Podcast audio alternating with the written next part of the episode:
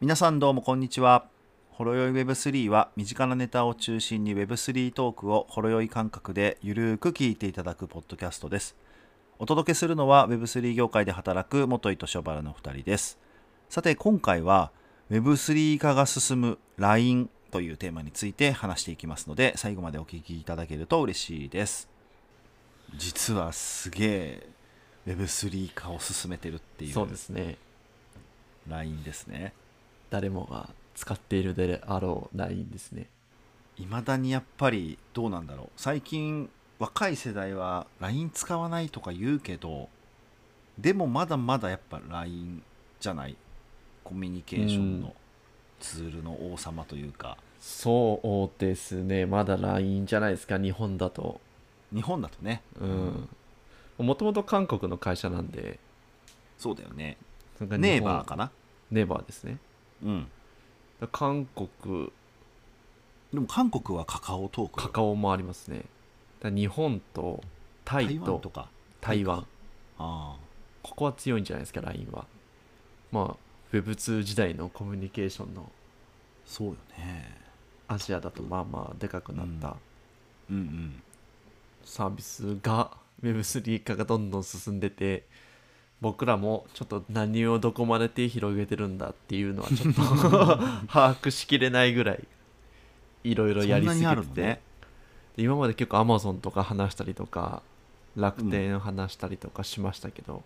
うん LINE が多分一番いろいろ手出してるんじゃないかっていうのは マジかいやまあ知ってるだけでもねブロックチェーンもあるしトークンもあるし、うんいろいろあるよねちょっそとうですね一個ずつ紹介していきますかいろいろちょっとありすぎてうんまあ、まず NFT のマーケットプレイスをまずやってますよと、やってるねまあ、これ LINENFT ですねうんであと自社の暗号通貨も発行してますよと、はリンクい、リンク、はいはい、自社の暗号通貨とかあとまあ LINE は実はブロックチェーン自体も作ってるのでうんこれ2018年ぐらいに LINE ブロックチェーンを立ち上げてうんうん今もう第3世代ぐらいまでいってるらしくて第3世代までいってんだフィンシアをついちょっと前ですかねフィンシアっていうのにちょっとまた変わって、へえ知らなかったなそれあとまあと取引ビットマックスもあったりとかはいはいえビットマックスって、えっと、取引所なのこれウォレットえーっとですね取引確かウォレットだったなと思ウうォんレだッけどトですけどねうん、ウォレット機能。いや、なんかね、あのー LINE の仮想通貨リンクとかも入れれるウォレットが LINE ビットマックスうんうんだったというか、まあなんか僕も使ってて、あの NFT とかもそこの中に入れれるんだよね、うんうんうん LINE 上の。うん。使ったことあるんですかうありますあります。ーんなんか記念の NFT とかもらったことあるよ、LINE の。LINE ウォレッこれト。取引所じゃないんですかなな LINE 取引が NFT かな。うん。うーん僕も使ったことないですねうんなんかねあの LINE の取引所に紐づいてるウォレットの名前なのかな多分うーんであとは実はノンカストディアルのウォレットも作ってるっぽくて最近だよねこれ結構で最近ですねドシボルト、うん、ドシボルトっていうのねこれ読めなかったんだよね、はい、ドシボルト DOSI ボルトうんでも結構いろいろやりすぎてるっていやりすぎてんだうなんででもなんかその LINENFT とかはもう完全 LINE って全体的にマス向けのサービスが多いイメージはありますよねうんうんなんか Web3 ユーザーに向けたサービスっていうよりかはどっちかっていうと、確かにそうだよねどっちかっていうと、うん、みんなが Web2 の覇者のなんかこそううですねねあのメリット生かしてみたいなうん感じだよね、そうですねでも一時期2019年ぐらいに LINE とかもうダップス出しまくってたりし てたイメージがやっぱあってえそれはだから LINE ブロックチェーン上で、えっと、DAPS をああそうだった出してるんだよねと確思いますかね DAP はうんいいろいろやってましたでもほとんどサービス終了しちゃってるんですけどうん未来予測とか Q&A サービスとかグルメとか観光とかいろいろやっぱ手出しを2019年ぐらいからしてい てでそこかうらんうんまあまあ時代の流れとともに NFT がやっうぱんうん来てたのにそこで LINENFT やったりとかウォレット作ったりとかうんトークンを発行したりとか、でなんかまあ普通の LINE とも連携しててプロフィールに NFT も設定できたりとか、あできるんだねはい、あとまあ LINE スタンプが NFT 所有者だけ使える LINE スタンプとかなんかそういうのも結構いろいろやってるみたいですねわあ相性良さそうだねスタンプとそうですね、うん限定のスタンプでうん、売れるとかな、そうですねそんなことがやろうとしてるんじゃないですかねなるほどねなんかね最近あのちょっと話題になってると思うんだけど LINE でできる NFT ゲームがあるんですようーん LINE が出してるんですかえっとねこれ LINE の LINE 上で使ええーやれるっていうスクエアエニックスが出してるゲームでうーん資産性ミリオンアーサーっていう NFT ゲームあ聞いたことあこるれ最近なんかちょっと名前最を近あ聞きますよねはいうん、ちょっと流行ってるのかな、まあ、結構これもだから前からあるんだよね LINE の中に、最近聞くようになりましたけどね最近聞くようになりましたねなんか意外になんか面白いっていう声を結構聞くけどねうーんゲームとしてうんなるほ実はどこれ LINE で LINENFT であの多分売買されてるんで、はいはいはい、これもだから LINE が絡んでるっていうことだよねなるほどうん LINE みったいてあのゲームのプラットフォームもやってるっぽいんですよね何 ゲームを出したりゲームのプラットフォームも実は LINE 出しててこれゲームドシって言うんですけどえさっき出てきたドシってやつドシですとか多分ドシブランドほうゲームっていうかそれは NFT ゲームとかなのかな、えっと Web3 ゲームの、おえーっとまあ、プラットフォームなんでへえそのプラットフォーム上でいろんなゲームを出せるっていうようなそんなこすとごもいやっですてねるみたいですねいろいろやってるね本当にいや本当うんさすがですっていう感じですねさすがですね先行投資が半端ないねそうですね、まあ、2018年19年ぐらいからですかまあでもうん2018年に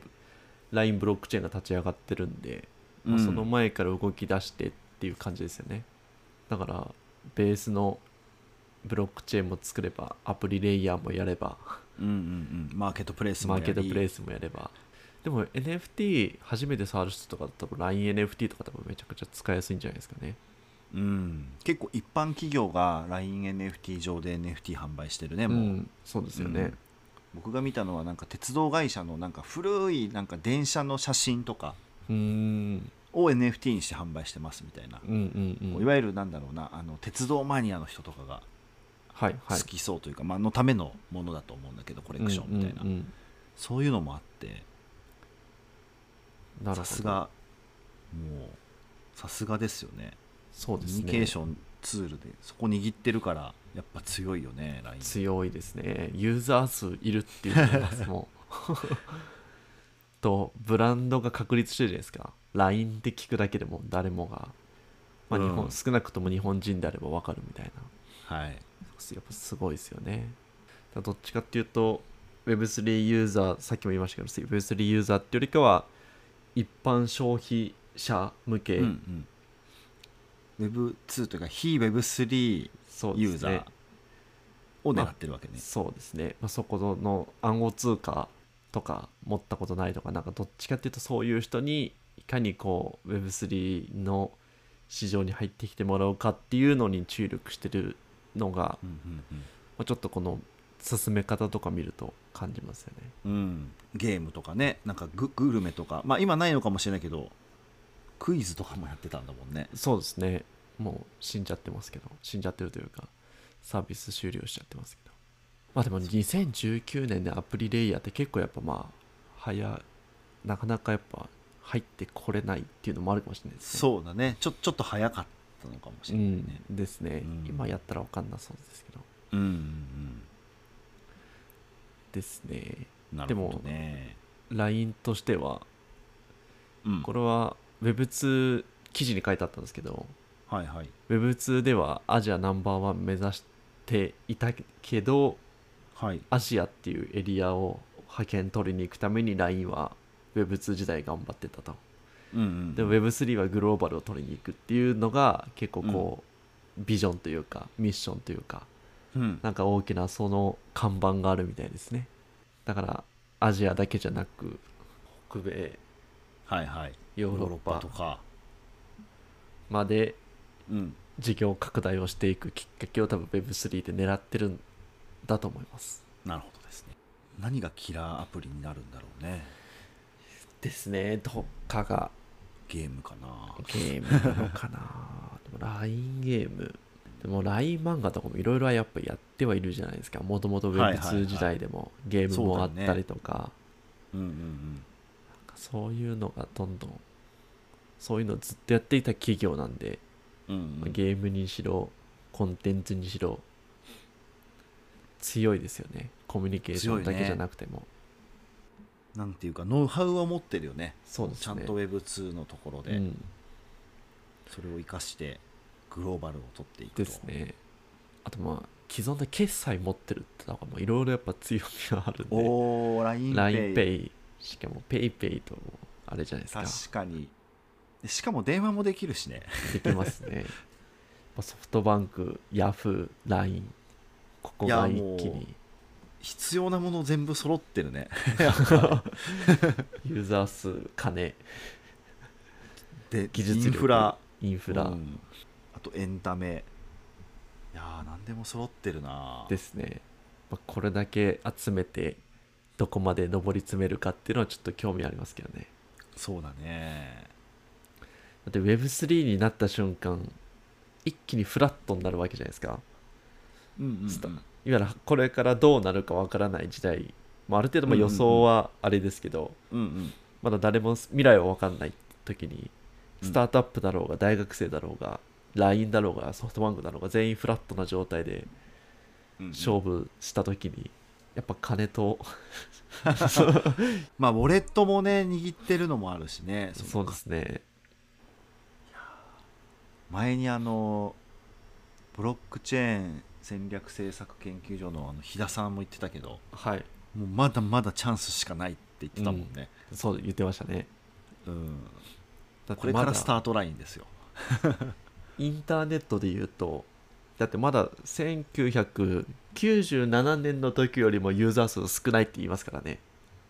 あそうなんだじゃあまだまだこれからだね Windows95 が出てきてもまだどのぐらいなんだろうそれでトントンぐらいトントンよりかちょっとうんまだ少ないぐらいじゃないですかうんうんうんいやもう全然体感的には少ない気がする少ないですよねうんってなると Windows95 みたいな一般家庭にパーソナルコンピューターを置くっていうことがうん広まる何かキラーコンテンツかキラーウォレットとか何かしらが出てくると一気に広まるとかはあるかもしれないですねそうだねで、まあ、そういう意味でもやっぱいろんなこうところにこうなんていうか手をつけてるっていうのはそうですねなんかこうちょっとリードしてる感はやっぱりある、ね、、ありますすねうん、どこかが何かこう爆発的に広がるかもしれないというかそうですね可能性はもちろん十分にあるよね、はい、でも2023年以降にやっぱ一般消費市場はどんどん伸びてくるっていうのは言っていましたね。 2023年以降あはい今年ですか、 20今年、まあ、以降というか、うんうんうんやっぱもともと ICO ブームがあって次まあ DeFi が来たりとか、まあ2020年21年22年とかは NFT がやっぱうんうん来て23年以降はゲームとかデジタルグッズとかメンバーシップとかその他もろもうろんうんのやっぱ一般の人たちが入りやすいうんゲームとかなんかそういうのははいやっぱ手をつけていくそう広めていくためにやっぱそこが LINE としては注力ポイントみたいなことは言ってましたねうんうんうんうんそうやっぱり今年転換期なんだろうねなんかそういう意味ではちょっと、うですね大企業が一気にやっぱ動いてきてるもんね動いてますねうんその中でも LINE は相当早くからかなりの投資というかそうでしすてねるねここままでやってるとはっていうぐらいなんいかやいろいろーやっ本ぱ当出てきますによ一部は知ってたけどうん想像以上にいろいろやってるねそうですね うん2019年のダップスがなんかこれいろいろアプリ触ったことある気がする触ってたんですよね僕未来予測とかあそうなんだはいい逆や全に然知らなかった最近の LINE を NFT 以外であんま知らなかったのでうんいろいろやっぱ動いてるんですねでもやっぱもう一個 LINE が言ってたのが、うんまあ今 AI 含めていろいろ Web3 界もパラダイムシフトがこう起ころうとする転換期みたいな感じじゃないですかうんでその中で誰一人転換期に取り残さないようにしていきたいっていうのも言っていていはいはいわゆるこう行ける人だけが行っちゃうんじゃなくて全員がやっぱその転換できるようなうん形にしていきたいっていうのを言っていて、激ムズじゃないのかなっていうできるのかっていう ね 激ムズだよなそこって思いましたみいやーそうだよねでも激ムズだからこそなんかその LINE ぐらいのクラスの企業だとなんかそこを乗り越えてきそうな気もそうですねしないでもないようね、んまあ一般がメールキャリアメールだったところからうん、一気に LINE といううんうんうんコミュニケーションツールコミュニケーションツールにリプレイスした人はいたち、はいはいってなると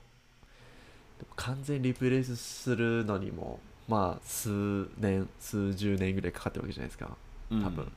おじいちゃん、おばあちゃんまで使うってなるとうんうんまあ10年ぐらいはかかってるんですかね震災の時にか出かっててるよね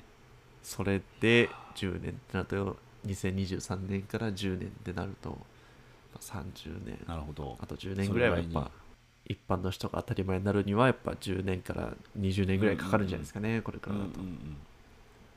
誰一人取り残さないってすごいねそれはすごいですよねうんなんか入っ入りたくないって人もいそうだけどねやっぱなんかこうんの前も話してた、やっぱりその責任が伴うから自分のはい管理とかの、うんそこがねいかにこう体験としてそうですね分かりやすくなるかというかうん安心して使えるかみたいなところが大事だしね、もちろん自分でいろいろ管理できるっていうのはいいことですけどできないってなっちゃうと、どうしてもうん誰かに任せた方が楽だよねうんってうんういうん人も一定数いますから、そうだよねそれって Web3 じゃないと思うけどねうんですねやっぱそこなんのとも言え人ない間の考え方とかうんその辺はやっぱ難しいですよね難しいですねまあどう LINE がマスアダプションしていくかは結構興味深いし逆に LINE がこう旗振ってやってくれることでスタートアップがどんどんやっぱ使ってくれるユーザー層が広がってみみたいなこともあるんで、いいですねはい、まあ、業界が盛り上がっていくことはみんなにとっていいことだもんねそうですねうんぜひ何かバズらせてくださいでってす感ねじです今一個はそれが LINENFT が多分今一番来てそうな感じはしてますけどねそうねみんなが使うっていうところで言うと、うんうんうんはい、ではいもこれからもなんかやっていきそうなのでちょっとそれははい要期待ですね、